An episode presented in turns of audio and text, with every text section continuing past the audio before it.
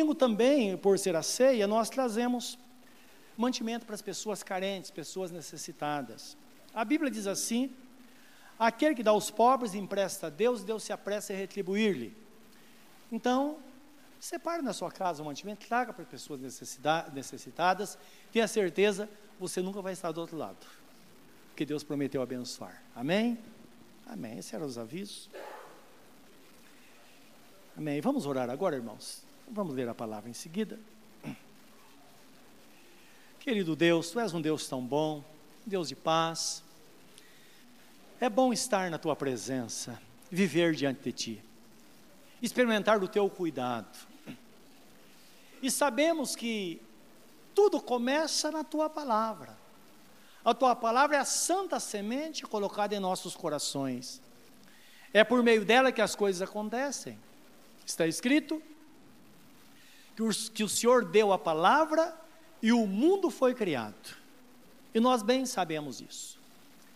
E queremos que esta palavra venha ao nosso coração para nos orientar. O Senhor disse: Eu sou o Senhor, o teu redentor, que te ensina o que é útil e que mostra o caminho que deves andar.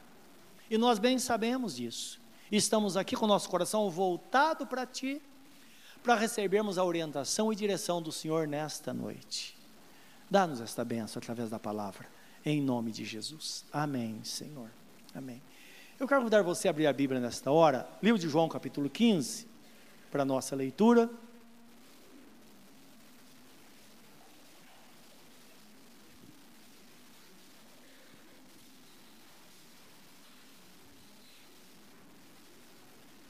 Aqui tem mais uma parábola de Jesus que ele trata de uma história terrena, mas o desejo dele é trazer a nós uma orientação de cunho espiritual. E ele diz assim, 1 a 7 nós vamos ler. Jesus fala: Eu sou a videira e meu pai é o lavrador.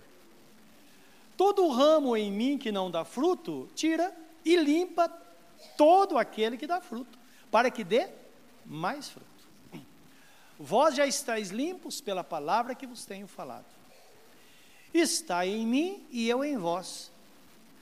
Como a vara de si mesma não pode dar fruto se não estiver na videira, assim também vós se não estiverdes em mim.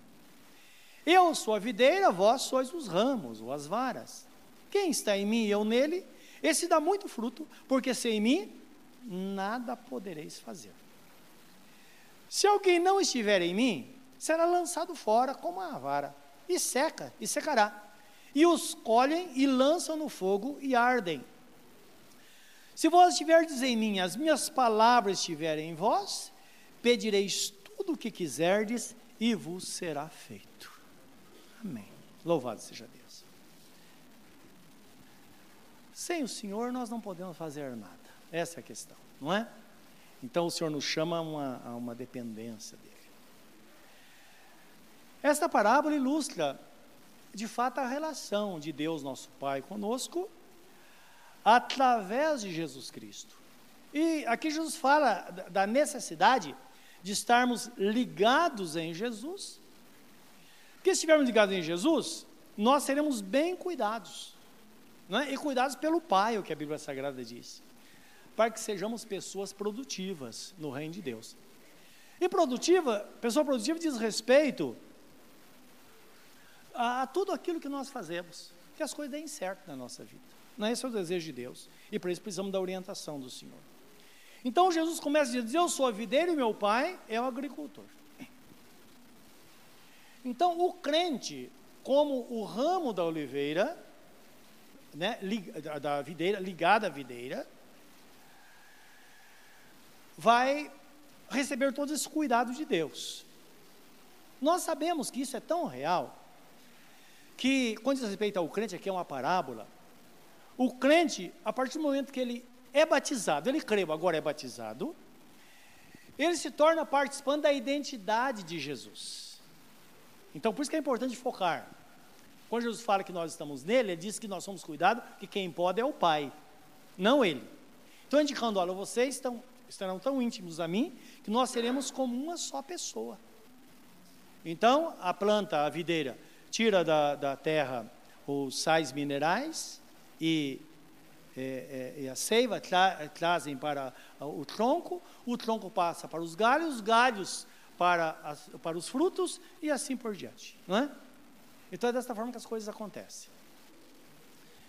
E nós sabemos que Jesus fala sobre a poda, que o Pai, ele vem poda de vez em quando para que ele possa produzir mais fruto. Os irmãos sabem que uma videira, um pé de uva, por exemplo, precisa ser podado. Geralmente, mês de junho é o tempo de podar. E uma vez eu fiz uma experiência, quando eu morava na Penha, eu tinha lá, ainda existe lá uma, uma videira, e eu ganhei uma muda e plantei, e começou a crescer e crescer, crescer, e não produziu nada. Alguém falou: olha, tem que podar. Aí no mês de junho, ela foi podada. Quando foi, foi mais ou menos mês de setembro, até setembro ela estava como morta, tudo seco. Setembro começou a brotar. E uh, eu sempre fui muito curioso em relação a isso. Eu comecei a ver o quanto ela crescia por dia.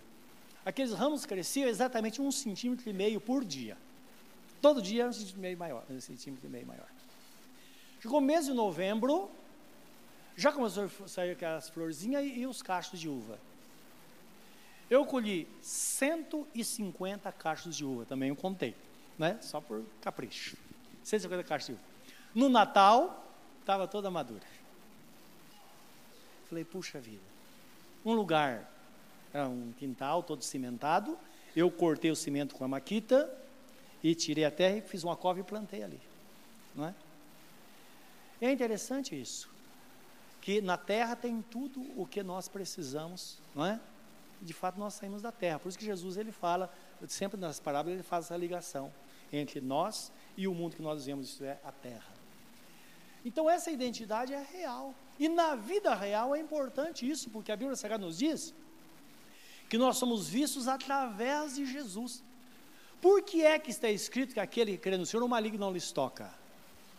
Primeira, primeira epístola de João 5, 18 diz assim: Aquele que é gerado por Deus não vive em pecado, mas aquele que por Deus foi gerado, conserva-se a si mesmo e o maligno não lhe toca. Ora, por que ele não toca em nós? A Bíblia fala que nós, uh, outro texto diz que aquele que nele crê jamais será confundido. De Romanos, capítulo 10, deve ser 13, mais ou menos, que está escrito isso, ou 11, não, jamais será confundido. Porque nós somos vistos através de Jesus. Você é um crente, você está na rua, primeira coisa, Satanás bate os olhos em você, ele vê Jesus em você, ele fala, deixa eu sair fora, porque não vai dar certo. Não é? É assim. Por isso que muita coisa acontece com todo mundo, menos com aqueles que estão servindo ao Senhor. Porque há um limite. E é exatamente isso, porque o crente, ele assume a identidade de Jesus. Por isso nós somos embaixadores de Cristo na terra. E como é,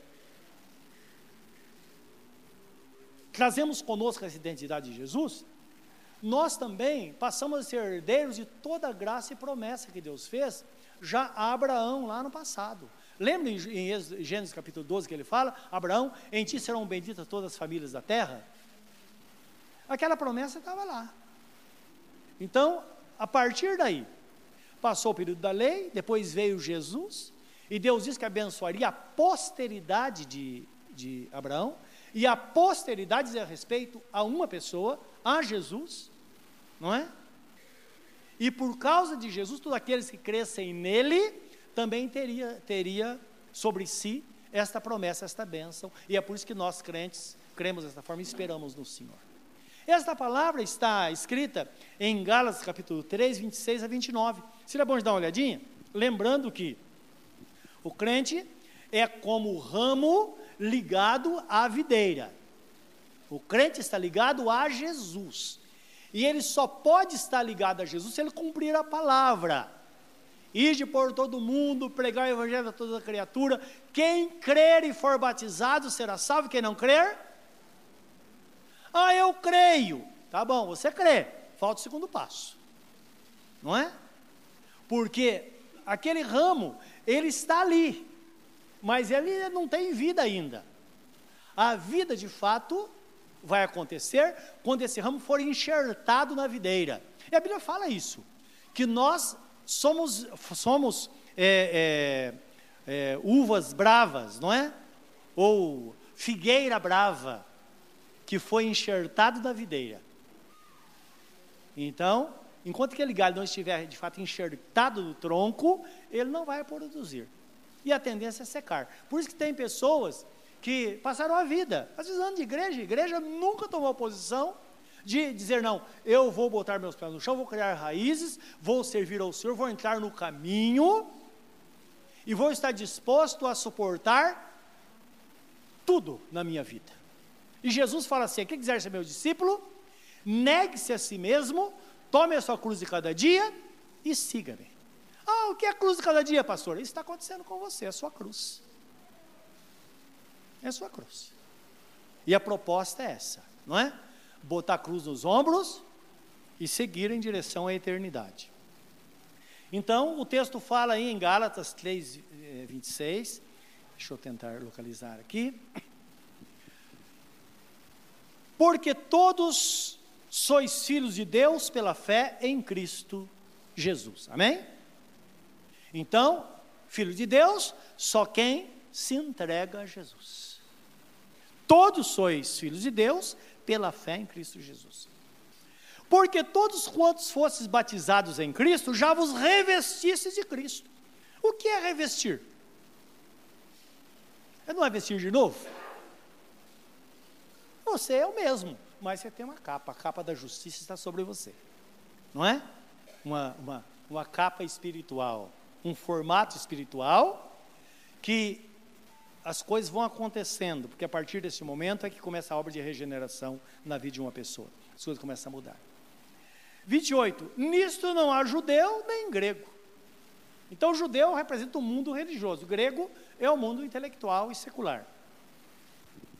Não há servo nem livre, não há macho nem fêmea, porque todos vós sois um em Cristo Jesus. E se sois de Cristo, então sois descendência de Abraão e herdeiros conforme a promessa. Amém? Não é maravilhoso isso? Então a promessa lá no começo da Bíblia, ela renasce aqui agora. A promessa agora é sua, é minha. E Deus prometeu realmente nos abençoar. Não é? Então, aqui é o crente assumindo a identidade com Jesus. Assim como o Pai abençoa Jesus, que é o Filho, aqui nós somos irmãos de Jesus filhos de nosso Deus Pai Todo-Poderoso, irmão de Jesus. Não é? Romanos 8, deve ser 20 alguma coisa, deve ser 28 por aí, que diz assim, ou 29, que aprove a Deus colocar Jesus como primogênito entre muitos irmãos. Até então ele era unigênito do Pai, único, mas agora todos aqueles que nele crê se tornam irmãos dele. Não é interessante isso? Ele é o nosso Senhor, mas como irmão mais velho, aquele que, aquele que, que cuida de nós. Ele é o primogênito não é, de todos os nossos irmãos. Em João, é, então, ainda, o galho bem alimentado pelo, pelo tronco, ele produz muito fruto. Em João 6,57 diz assim: Quem de mim se alimenta, por mim viverá. Então, agora, a promessa está sobre nós. E nós somos continuamente alimentados por Jesus. E porque nos alimentamos dele, nós vivemos por ele. E esta alimentação, ela é representada na ceia. Então, na ceia, quando nós pegamos o pão e o cálice, nós consagramos ao Senhor. Claro, ele, olhando do ponto de vista material, ele tem um valor irrisório. É um pedacinho de pão e, é, e, e, e o suco, não é? é o suco da uva, não é? Mas uma vez consagrados ao Senhor, eles trazem consigo agora o poder de representar de forma real, tão real que Jesus diz assim: Tomai e comei, isto é o meu corpo que é dado por vós. Tomai e bebei, isto é o meu sangue que é derramado e for dos vossos pecados. É interessante que o pão não transforma em carne, e nem o vinho em sangue. Mas em algum lugar está acontecendo um milagre, alguma coisa gloriosa. Esse algo glorioso, ele começa a partir da nossa fé. Então, nós que somos alimentados pelo Senhor, E aquilo representa, de fato, o cuidado que Jesus tem conosco diariamente, nas coisas pequenas e nas coisas grandes. Por que eu disse há pouco, Ele pode tudo. Todas as coisas estão nas suas mãos, que a palavra de Deus diz que o Pai colocou tudo na mão do Filho. Por isso, se alguém tem o Filho, tem a vida. Se alguém rejeita o Filho, ele não verá a vida, mas sobre ele é, é, é, permanece a ira de Deus. Então, ele está separado de Deus, não é? Mas se ele está no Filho, também sobre ele está a vida.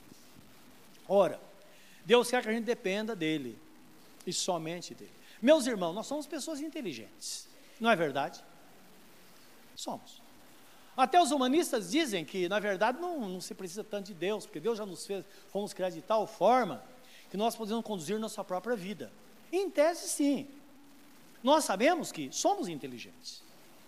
Mas na Bíblia Sagrada toda, nós vemos Deus nos chamando para a sua dependência, que é muito melhor viver na presença dEle, porque na presença de Deus nós não teremos tropeços.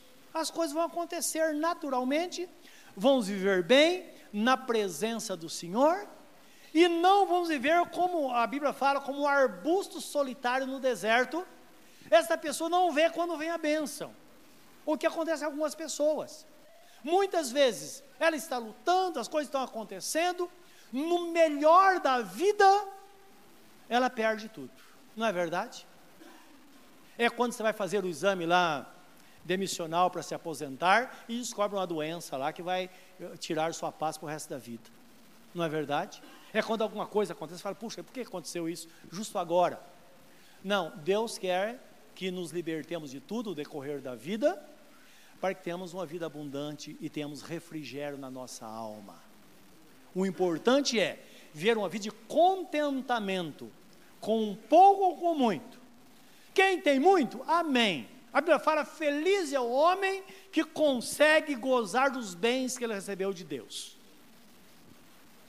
Tem muitos tipos de, de bens, mas ainda eu acho que, com o tempo, a gente vai aprendendo que o bem maior que uma pessoa tem é estar em íntima comunhão com Deus e ter saúde para viver o dia a dia. Não é verdade? O resto a gente dá um jeito. E Deus tem isso para nós. E devemos buscar no Senhor de fato isso. Livro do profeta Jeremias, tem um texto, eu queria ler com vocês também, que Deus fala isso. Se fala muito por aí em maldição. E a maldição está sobre aquele que realmente não vive na dependência de Deus. Por que maldição? Porque ele está sujeito aos revés do mundo, ele está, ele é conduzido pela sorte. E os irmãos sabem que a sorte é assim: uma hora dá certo, outra hora não dá. Não é verdade? Quem joga que sabe disso. Um dia ele ganha muito, um dia perde tudo. Não é? Então, não podemos viver dessa forma, precisamos ter uma direção firme. Mesmo que as coisas não aconteçam de repente, às vezes, Deus trabalha na nossa vida a vida inteira, pouco a pouco. A promessa é que aquele que começou a obra em vós ou em nós é poderoso para terminá-la até o dia de Jesus Cristo. Então, o que é importante para nós é isso, é ter essa dependência. Em Jeremias 17, 5 a 8, a palavra diz assim: é Deus falando. Diz assim: Assim diz o Senhor Maldito o homem que confia no homem e faz da carne o seu braço, e aparta o seu coração do Senhor. Porque será como a tamargueira no deserto, e não sentirá quando vem o bem.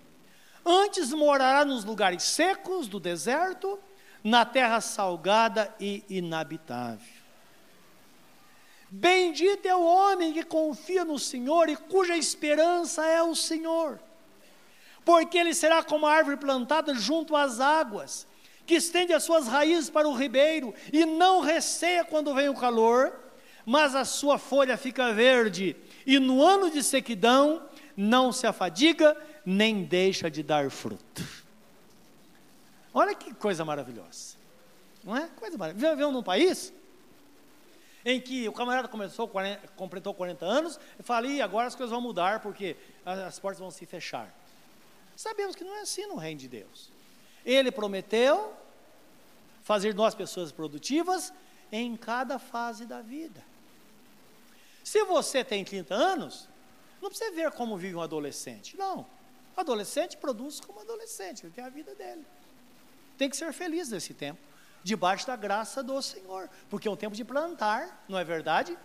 Livro de Provérbios, capítulo 11, versículo, último versículo, já porque o 12 vem, fala assim: Lembra-te, jovem, do teu Criador, de tua mocidade. Mas no versículo anterior diz assim: Jovem, anda pelo caminho que pede o teu coração, remove toda, toda a amargura da tua vida, faça o que vier à sua mente, mas saiba de uma coisa: de tudo Deus te pedirá conta.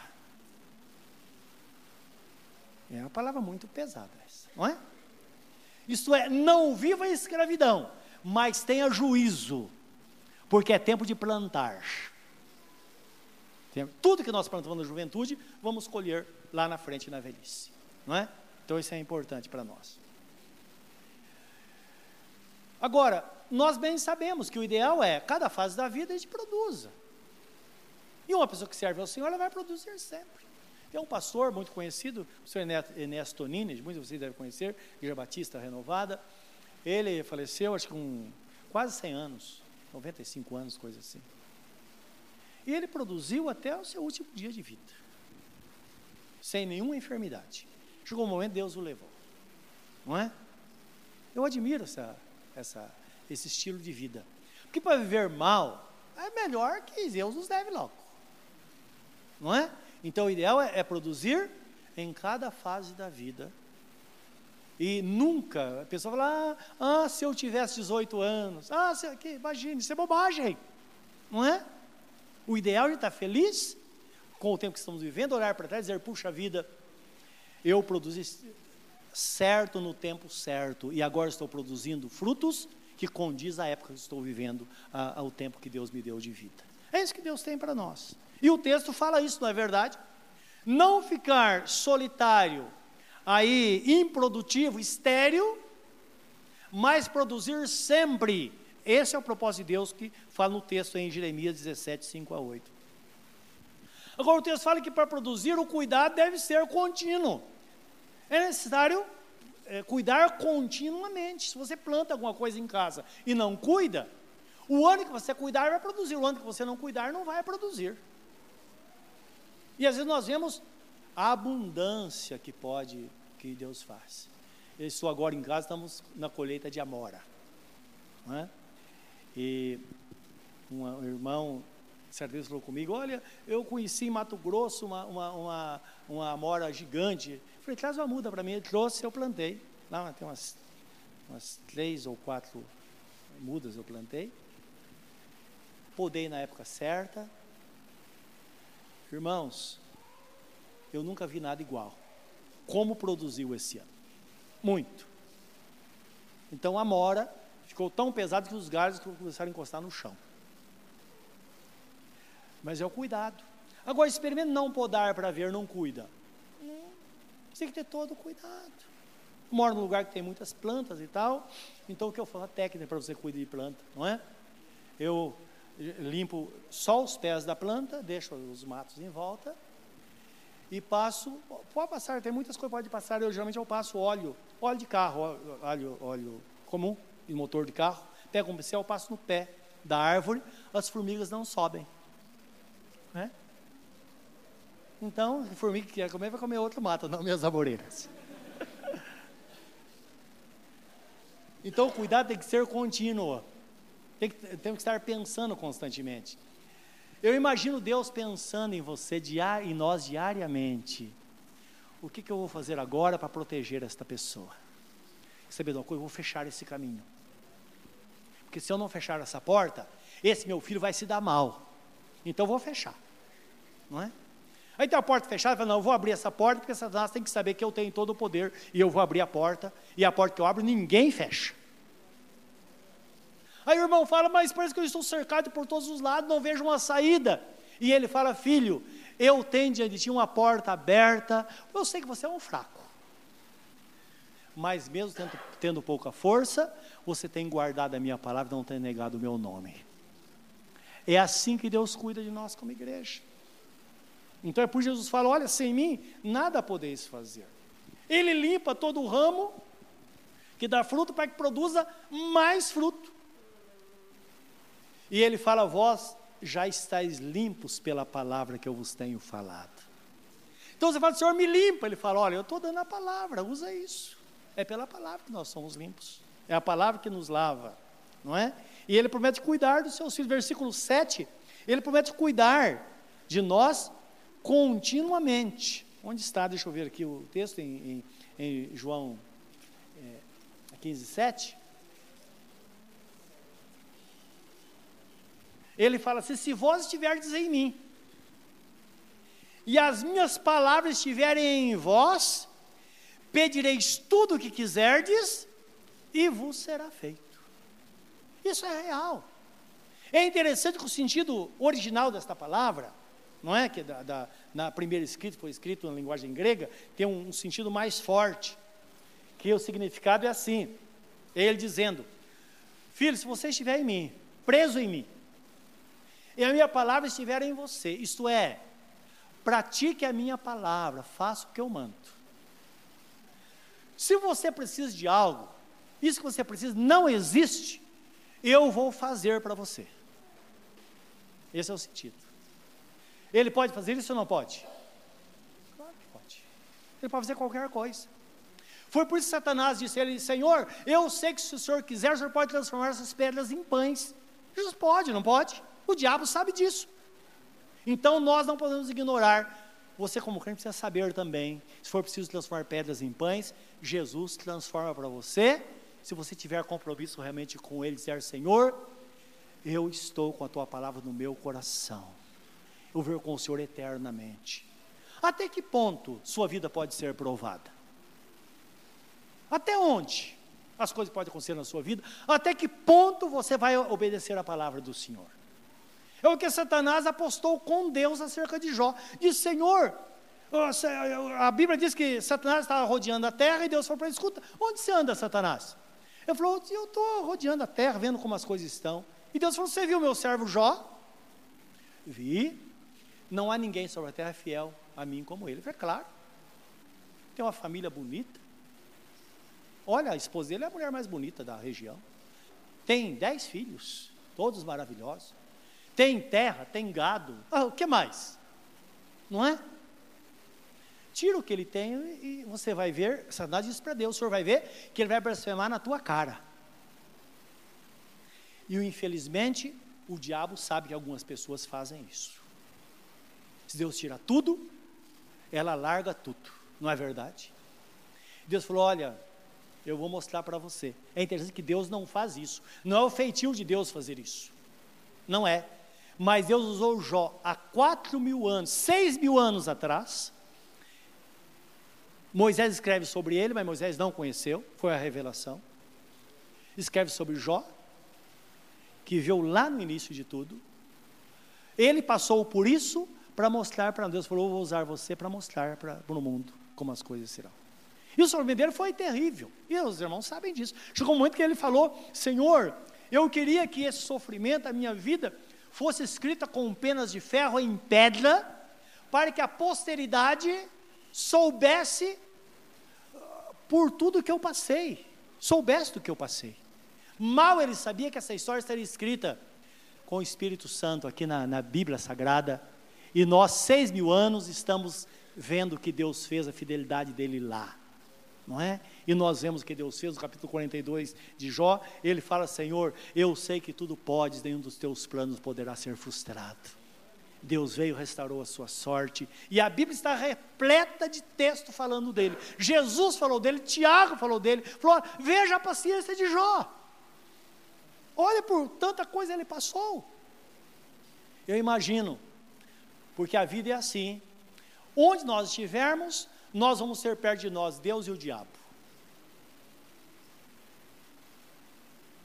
Eu imagino assim: Deus é direita, o diabo é esquerda, e nós temos as decisões da vida.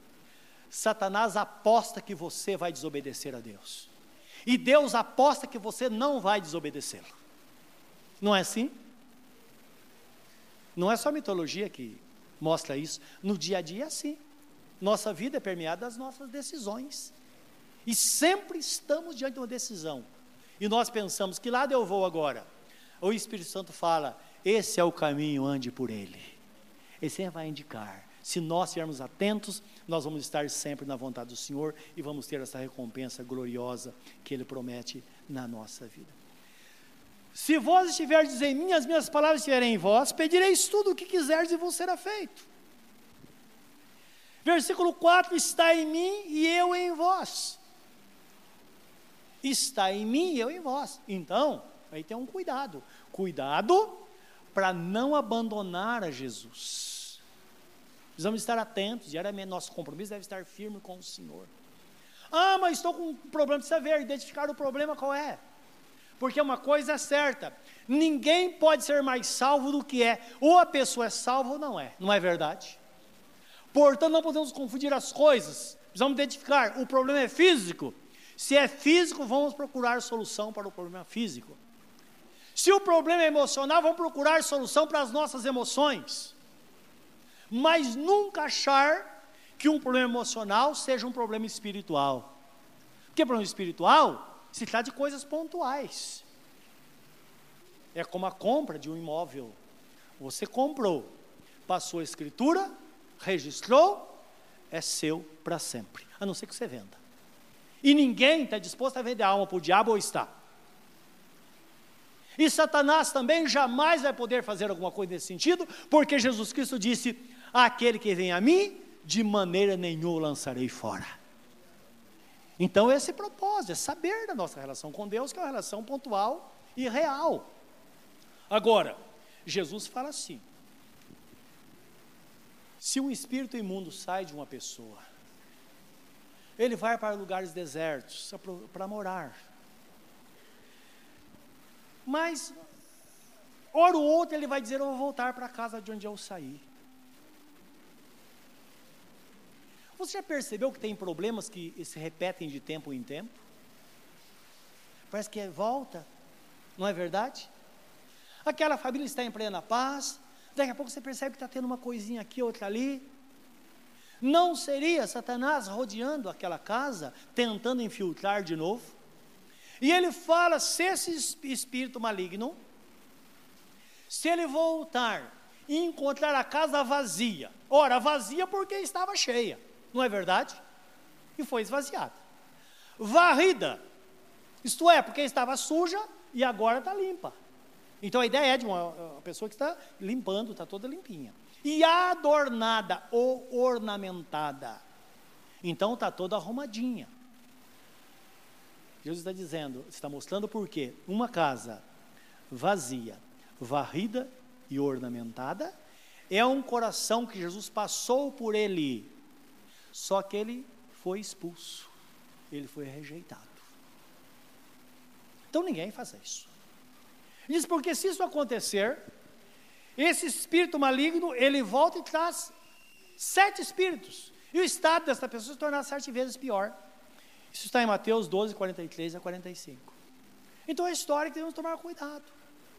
Então está em mim e eu em vós. Então, o ideal é sempre na oração dizer: Senhor, lembra, eu estou ligado em Ti sempre. Eu nunca vou te abandonar. Não é? Nunca vou te abandonar. Talvez essa seja a expressão de alguns que faz uma, uma declaração de, de amor ao time de futebol, ou alguém, não é verdade? Mas é importante saber que essa mesma posição tem que ter com Deus. Senhor, eu nunca vou te abandonar. Jesus fala da minha parte também não. Se você vier a mim, eu nunca vou te jogar fora. Eu vou cuidar sempre. Olha, irmãos, isso é uma coisa extraordinária para a nossa vida. Sem mim nada podeis fazer, disse Jesus. Então, o ideal, o que Ele quer é que permaneçamos nele, para que sejamos cuidados por Ele. E da parte dele, Ele diz: O que vem a mim, de maneira nenhuma, eu o lançarei fora. Está em João 6,37. Nele, em Jesus, nós teremos toda a provisão, teremos todo o alimento que nós precisarmos para a nossa vida, teremos a solução para os nossos problemas. E mesmo se aquilo que nós esperamos não aconteça, nós sabemos que nada vai desandar. Porque tem coisa que nós não temos agora, mas aquela bênção estará sobre nós daqui a pouco. Confia no Senhor. Lembra que está escrito: deleite-te também no Senhor, porque Ele realizará o desejo do teu coração. Espera nele, confia nele e o mais Ele fará. Curva o seu semblante diante do Senhor neste momento. Pense nesta palavra.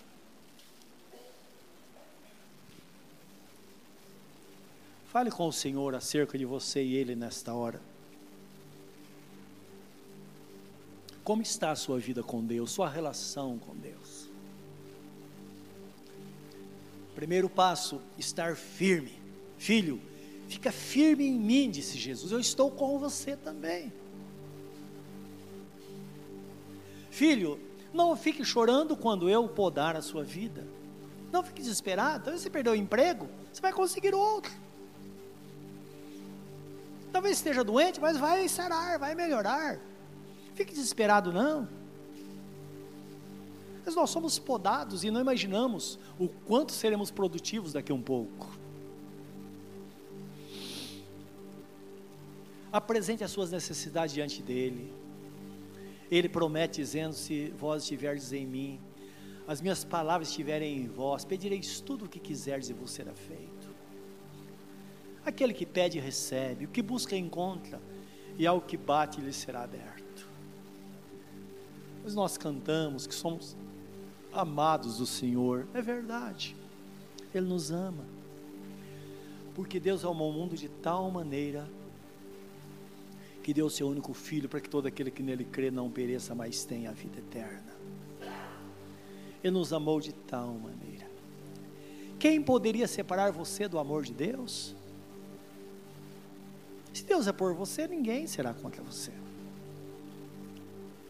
Aquele que não poupou o seu único filho, antes deu por nós, será que não nos dará com ele também todas as coisas? Nada poderá nos separar do amor de Deus que está em Cristo Jesus, nosso Senhor. Sinta-se amado, amada nesta noite, e fala isso com Deus. Talvez você vai, possa dizer o que está escrito no livro de Cantar de Salomão: Eu sou do meu amado, ele é meu, a bandeira sobre mim é o seu amor. Querido Deus e Pai Celestial, temos a liberdade nesta noite de dizer essas palavras na tua presença, porque nós bem sabemos o teu plano estabelecido para a nossa vida. O Senhor diz: Eu sei o pensamento que tem acerca de vós, pensamento de paz e não de mal, para que possais, possais alcançar aquilo que esperais. Nós te louvamos por isso. O Senhor fala a nossa língua, o Senhor fala os nossos sentimentos, o Senhor nos conhece profundamente. Claro, somos, somos obras-primas das tuas mãos.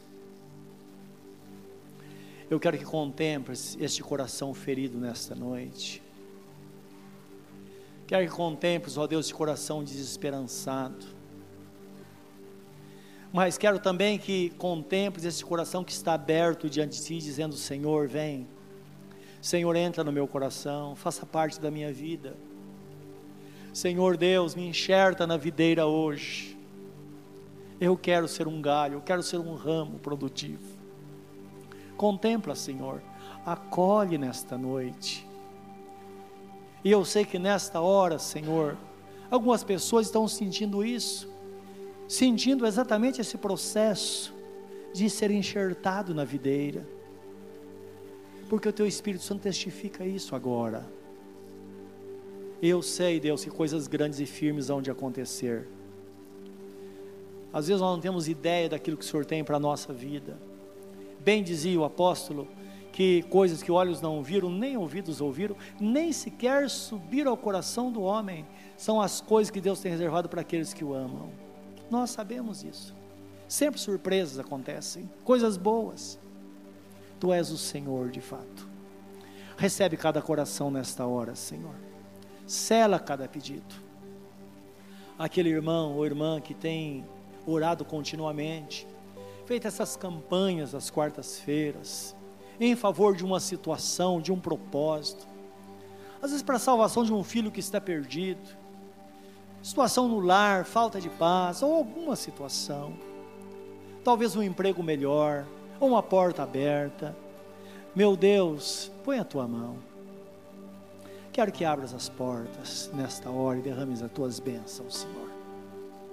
Lembra que nós vamos a Ti através de Jesus. Como o Senhor vem a nós através de Jesus. Ele é o mediador entre nós. Nós vemos o Pai através do Filho e o Pai nos vê através do Filho. Muito obrigado por esta graça, Senhor. Obrigado por tua grande presença e que nesta noite cada coração receba a porção que veio buscar, no santo nome de Jesus. Amém, Senhor.